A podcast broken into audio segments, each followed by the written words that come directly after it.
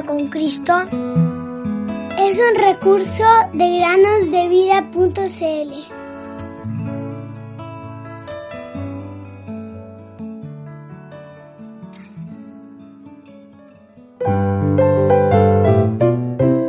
Todo lo hizo hermoso en su tiempo. Eclesiastes 3:11 Bienvenidos amigos y amigas a un nuevo día de meditaciones en el podcast Cada día con Cristo. El día de hoy me gustaría comenzar leyéndoles una combinación de versículos de la epístola de Santiago. Dice así. Antes bien, sea el sí de ustedes sí, y su no, no, para que no caigan bajo juicio. Por tanto, sométanse a Dios, resistan, pues, al diablo, y huirá de ustedes. Acérquense a Dios, y Él se acercará a ustedes. Limpien sus manos, pecadores, y ustedes, de doble ánimo, purifiquen sus corazones. Santiago 5, 12 y Santiago 4, 7 y 8. Sí, no, dos monosílabos.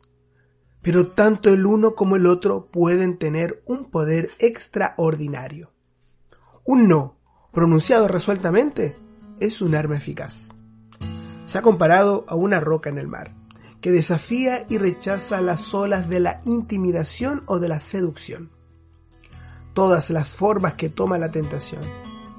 Ese no que da la fe, en obediencia a la palabra de Dios y en oración que pide la fuerza en lo alto, es irresistible. Sepamos decir no a todo lo que es malo. Abraham rechazó los regalos envenenados del rey de Sodoma. José rechazó las propuestas censurables de la mujer de su amo. Génesis 14, 22 al 23 y Génesis 39, 7 al 9. Querido amigo o amiga que nos escuches, aprende a decir que no, te lo rogamos. A cualquier tentación, a cualquier intento de alguna mala amistad por llevarte por el camino equivocado. Un no dicho por fe ciertamente detendrá el mal antes que éste se vuelva un gigante. Pero también es importante decir sí a lo bueno, a todo lo que es verdadero, todo lo honesto, todo lo justo, todo lo puro, todo lo amable. Filipenses 4:8. Cuando el Señor nos invita a seguirlo, es necesario responder con el sí de la obediencia. Querido amigo o amiga, ¿has dicho sí a la invitación del Señor Jesús para salvación?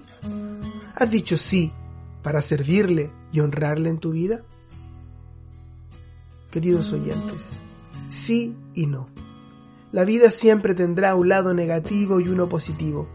Resistencia y prohibición por un lado, valentía y progreso por el otro.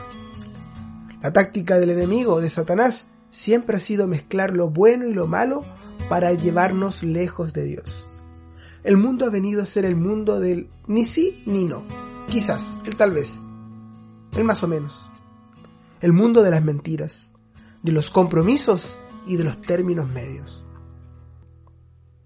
Al finalizar la meditación del día de hoy, queremos animarlos a que nuestra palabra sea clara, sin ambigüedades, para hacer entender los sí o los no que honran a nuestro Dios y manifiestan nuestro deseo de agradarlo.